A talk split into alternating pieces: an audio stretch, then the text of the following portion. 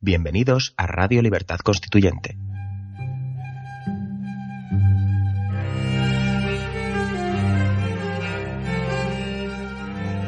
Están escuchando Teoría Pura de la Democracia, un programa de la serie Nuestros Fundamentos. Presenta Marcos Peña.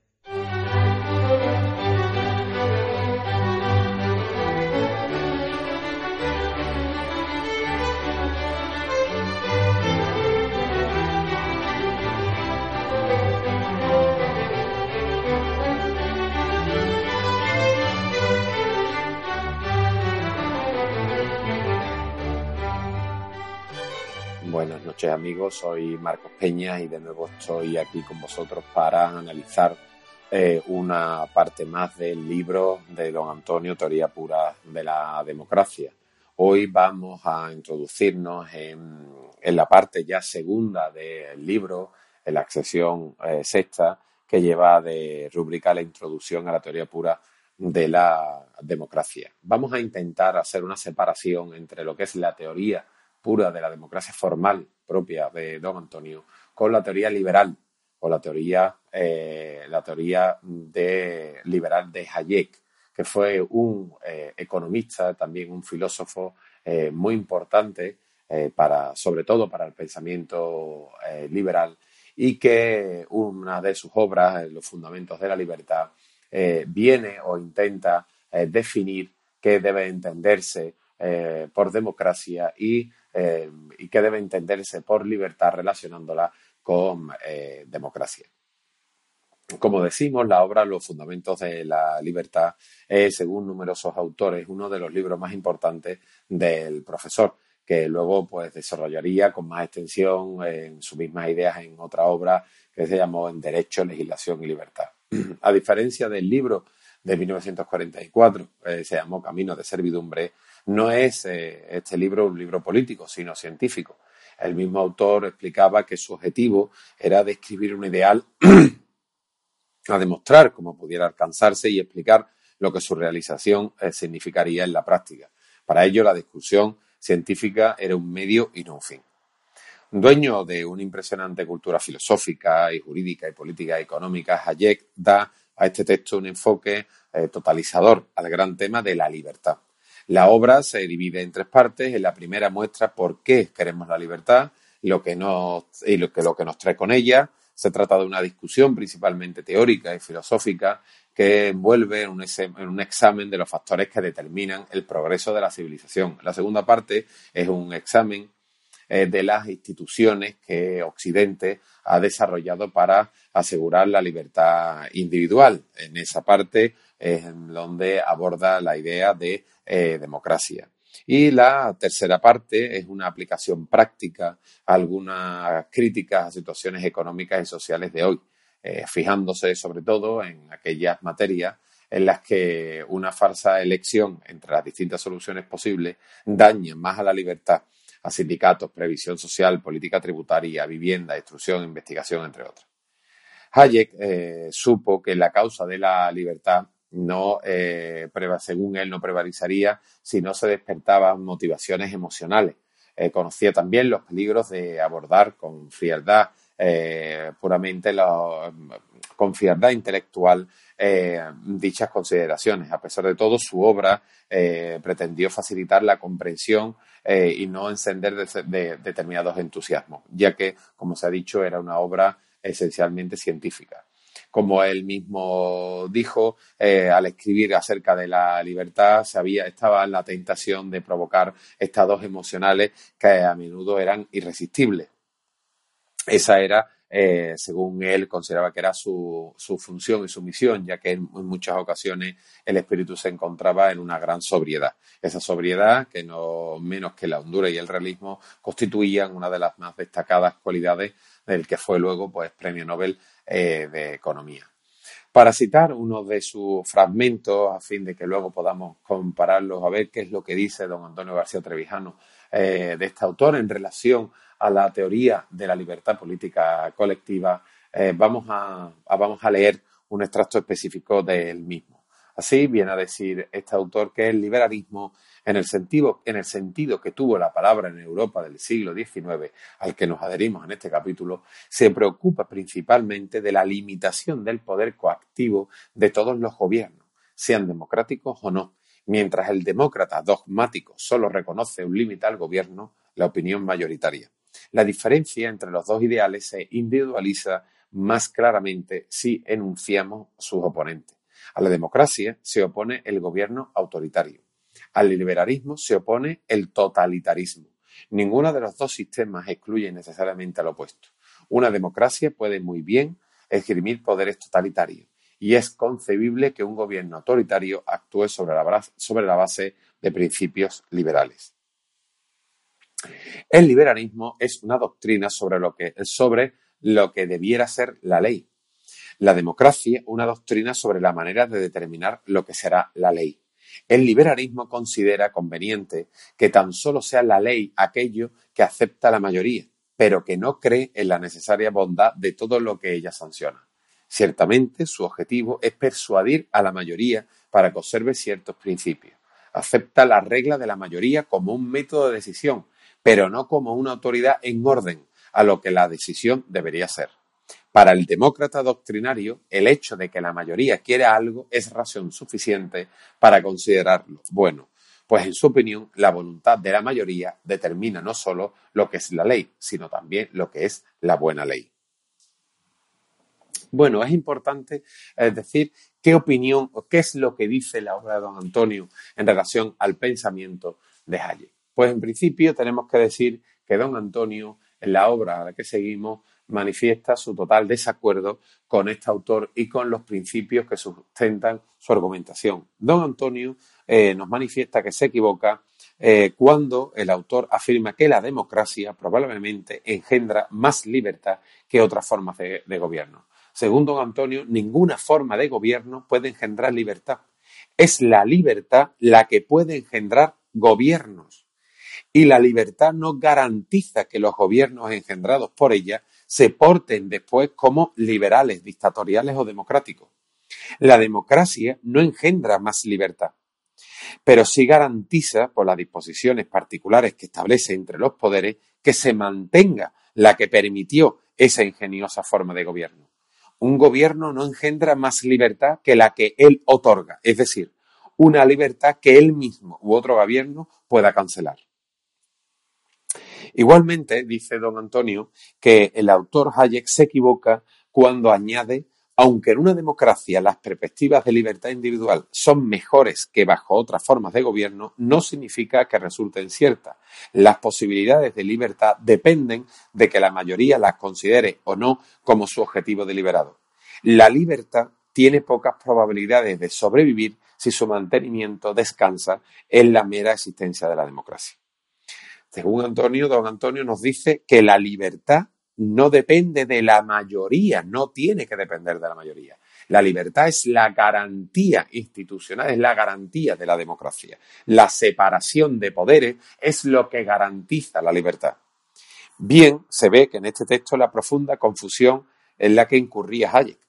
Donde se instaló la democracia, la libertad ha sobrevivido donde se estableció el sistema parlamentario liberal de la democracia, la libertad ha sucumbido en todas partes. El perjuicio intelectual creado, en este caso, por la gran mentira, es tan fuerte que incluso en los mejores exponentes del pensamiento liberal, nos dice don Antonio, hace decir cosas o ideas desacreditadas por quien más autoridad tiene para hacerlo, que son los hechos históricos. Vamos a hacer eh, un alto en el camino y volvemos con, esta, eh, con, esta, con este estudio. No se muevan.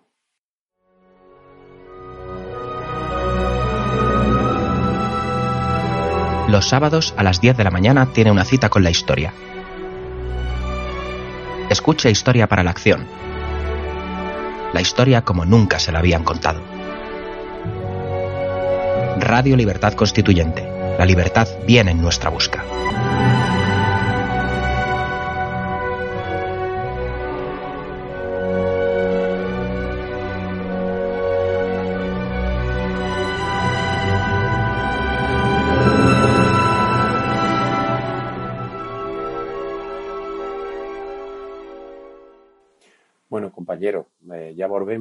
Y decíamos que eh, frente a la opinión y frente al argumento que Hayek establecía en su, en su libro eh, Fundamentos de la Libertad, en el que venía a decir que era la democracia quien otorgaba las libertades, la teoría de la democracia formal de don Antonio es justamente lo contrario, es la libertad política la que engendra los derechos y las libertades. Y es la democracia y el conjunto de instituciones, su separación y su representación, la que va a garantizar esa, esa libertad. En ese sentido, viene a decirnos don Antonio que todas estas confusiones se producían y se producen por razones ideológicas, más o menos conscientes, porque no hay una teoría de la democracia política que las evite y eh, que evite espíritus exigentes. Para ser tal, una teoría es ante todo un, un deslindamiento, una fijación de límites, un punto de partida y un punto de llegada. Sin deslindar el terreno que se propone pisar, es imposible evitar la confusión en la teoría de la democracia. La democracia política es un sistema social de distribución del poder y antes de que la teoría emprenda la búsqueda de la unidad elemental, en este caso la libertad política colectiva, si es que existe, de donde parta el desarrollo del sistema, hay que desbrozar y limpiar el camino de todo aquello que, sin ser propio de la democracia, se le parece o está adherido a su concepto vulgar. La libertad política se parece mucho, pero no es lo propio de la democracia. Lo propio de ella es conservarla. Es decir, es la libertad política la garantía de la democracia. Es la garantía. La libertad política es la libertad constituyente. Y es lo que permite construir el edificio político democrático mediante la separación, mediante un sistema de gobierno basado en la separación de poderes, mediante el sistema de elección del presidente del Ejecutivo y mediante lo que es la representación de los diputados a través de las elecciones de los electores. Es importante, nos dice don Antonio, que para alcanzar este objetivo no basta con haber separado la teoría de la democracia de la teoría de la libertad. También hay que separarla de la teoría general del poder político. No porque ella no sea una forma específica de este tipo de poder, sino porque no se ocupa de los atributos del poder, que es la obsesión europea por el principio de autoridad. En el fondo, la democracia es una teoría formal del poder y una teoría sustancial del contrapoder, como barrera contra las injerencias del Estado en la esfera de los derechos humanos. Contra la doctrina liberal, la teoría de la democracia emerge con la fundación constitucional de los derechos políticos, de las minorías y de los derechos personales. Hablar de soberanía limitada del legislativo es reconocer que ya no es soberano, que la mayoría de los representantes no es soberana. Para garantizar estos derechos, para impedir que el Parlamento pudiera abusar del poder de la mayoría, hacía falta tomar dos tipos de precauciones, que eran la sal y la pimienta de la democracia, que el condimento liberal no tiene. Que el poder ejecutivo del Estado, el gobierno, no estuviese a las órdenes de la mayoría parlamentaria, como es preceptivo en el gobierno parlamentario de gabinete, y que los jueces ordinarios pudiesen suspender la aplicación o declarar la nulidad de las leyes que conculcan los principios constitucionales. Lo, primero se consigue haciendo que el gobierno no dependa de la confianza del Parlamento. Lo segundo, haciendo que la función judicial necesite de la confianza popular. El medio adecuado para obtener la independencia del gobierno frente a los demás poderes es la institución del presidencialismo o elección directa del jefe del Ejecutivo. El modo de asegurar la independencia judicial es la inamovilidad de los jueces y la institución del jurado. Con la división y separación de poderes se destroza la soberanía y ninguno de sus trozos es ya un poder soberano. Esta fue la gran obra de la filosofía política escrita en las páginas de la historia por los colonos anglosajones, que se rebelaron contra la Inglaterra y su sistema liberal parlamentario. Esa fue y es la única democracia que conocemos. Y si observamos la naturaleza de las dos innovaciones técnicas que introdujo en la forma liberal del gobierno parlamentario, caeremos en la cuenta de que son la versión republicana y popular de las dos prerrogativas de la corona de la monarquía constitucional. El derecho de nombrar al Ejecutivo y a los jueces y el de poner un veto suspensivo o definitivo a las leyes de la Asamblea. En cambio, en la, democracia en Europa tuvo una mala madre. no cuidó el embarazo democrático que llevaba en sus entrañas la Revolución Francesa, y cuando el rey fue procesado adelantó el parto y provocó el aborto de la criatura para poder reclamar que la nación heredera no había sido la soberana absoluta. El criterio liberal, como acabamos de exponer, y siguiendo con la búsqueda de la democracia, dio lugar a lo que se denominó la democracia o extendió lo que se denominó la democracia social. Así, en, esa búsqueda de la democracia social, desde 1848, Stuart Mill ahondó en la confusión que ya eh, tuvo eh, Tocqueville en la democracia, en la democracia en América. Y que vino a decir que al pedir, eh, vino a decirnos que sucede a veces que la extrema libertad corrige los abusos de la libertad y que la extrema democracia previene los peligros de la democracia. Al pedir diques antidemocráticos, debería haber en toda constitución un centro de resistencia contra el poder predominante y, por tanto, en una constitución democrática, un medio de resistencia contra la, contra la democracia. La política democrática en las medidas de gobierno, es decir, la democracia social, suplantó a la democracia política en la forma de gobierno. Y por ese camino, desviado, caminamos todavía, tras haber comprobado con terribles experiencias de revoluciones de la igualdad que sin garantía institucional de la libertad, todo el horror concebible es ya técnica y moralmente imposible. Siguiendo con las concesiones liberales de la democracia, Viene decirnos don Antonio que si todas ellas existe una, todas son liberales, todas existe una misma clase de mercado, ¿por qué se sigue llamando igual a un sistema de separación de poderes y a otro que no la tiene? ¿Por qué se llama igual a un sistema representativo y a otro de integración de las masas en el Estado que no, lo es, que no es representativo? ¿Por qué se sigue confundiendo la definible democracia política con la indefinible democracia social? ¿Por qué se incluyen en los sistemas democráticos las oligarquías formalmente reinantes en el Estado de partido? Es decir, ¿por qué se sigue mm, denominando a lo diferente como si fuese lo mismo? Todavía se sigue estudiando y citando como fuentes de autoridad las ideas de derecha o de izquierda de grandes pensadores, como acabamos de hablar de Hayek, que están contaminadas por la necesidad de propaganda de la Guerra Fría. Estas ideas tienen de común, salvo en contadas excepciones, considerar a la democracia como algo más que un conjunto de instituciones y de reglas para elegir o deponer gobierno, para garantizar los derechos humanos y la libertad de acción política de las minorías, se quiere ver, además, en la democracia moderna un tipo de sociedad, un, sistema de valores, un modelo de civilización, una cultura, en resumen, en resumen una forma de sociedad y no solamente una forma eh, de gobierno. Eh, Macpherson defendió la necesidad de mantener eh, por realismo esta doble dimensión, política y social, en la definición de la democracia. Pero no se trata de un problema de realismo, sino de la perversa intención de considerar la democracia a los sistemas oligárquicos o burocráticos que se dotan de legislación social igualitaria. ¿Acaso se hubiese hablado jamás en Occidente de democracia social si no hubiera existido el peligro comunista y el contraste con las democracias socialistas? Es cierto que desde Stuart Mill a Milton Friedman, pasando por Dewey y la socialdemocracia, se ha extendido la democracia como una calidad que impregna toda la vida y todo el funcionamiento de una comunidad nacional. Pero todos estos autores tenían poderosas razones ideológicas para no separar la democracia política de la social, aunque fuera el precio de no poder definir así ni la una ni la otra. ¿Quién osaría definir esta misteriosa calidad que impregna la vida de un pueblo para hacerlo democrático?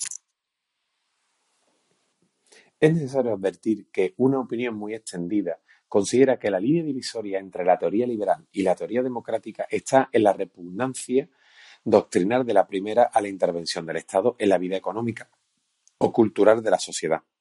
Pero esta errónea creencia, que puede servir para distinguir a la derecha de la izquierda liberal, ignora tanto el liberalismo social de los Green, Hot House, The Way o Keynes como la indiferente neutralidad de la democracia institucional respecto a las alternativas concretas de gobierno.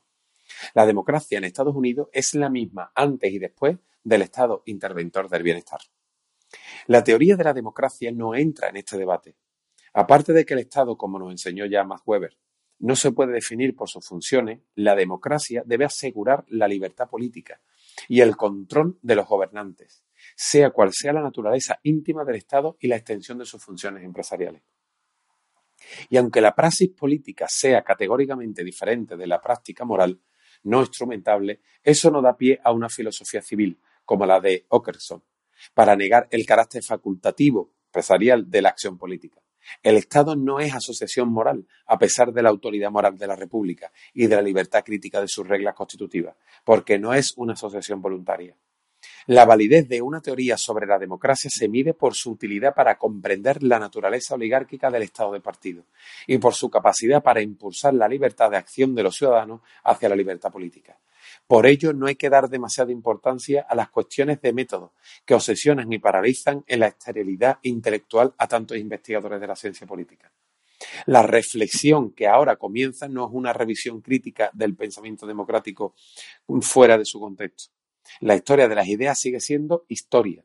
Tampoco es una clasificación del vocabulario político, al modo de filosofía analítica porque en el lenguaje vulgar está ya introducida la confusión ideológica sobre la democracia, ni constituirá, en fin, un modelo formal del proceso democrático al modo de la teoría económica, porque los motivos, los emotivos agentes políticos no son actores racionales conscientes de su interés. Este último párrafo, al que he leído literalmente, es el párrafo que don Antonio viene a hacer, nos viene a introducir literalmente en su teoría pura de la democracia que eh, abordaremos eh, finalmente, que es la sección octava del libro, abordaremos en la próxima sección. Eh, con esto doy por terminado la sesión de hoy. gracias por todo. Un saludo.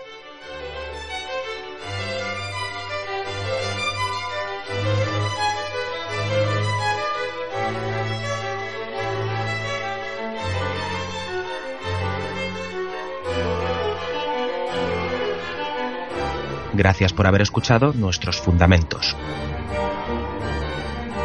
No olviden visitar la parrilla de programación en la nueva página web del Movimiento de Ciudadanos hacia la República Constitucional, en la dirección www.mcrc.es. Radio Libertad Constituyente. La libertad viene en nuestra busca.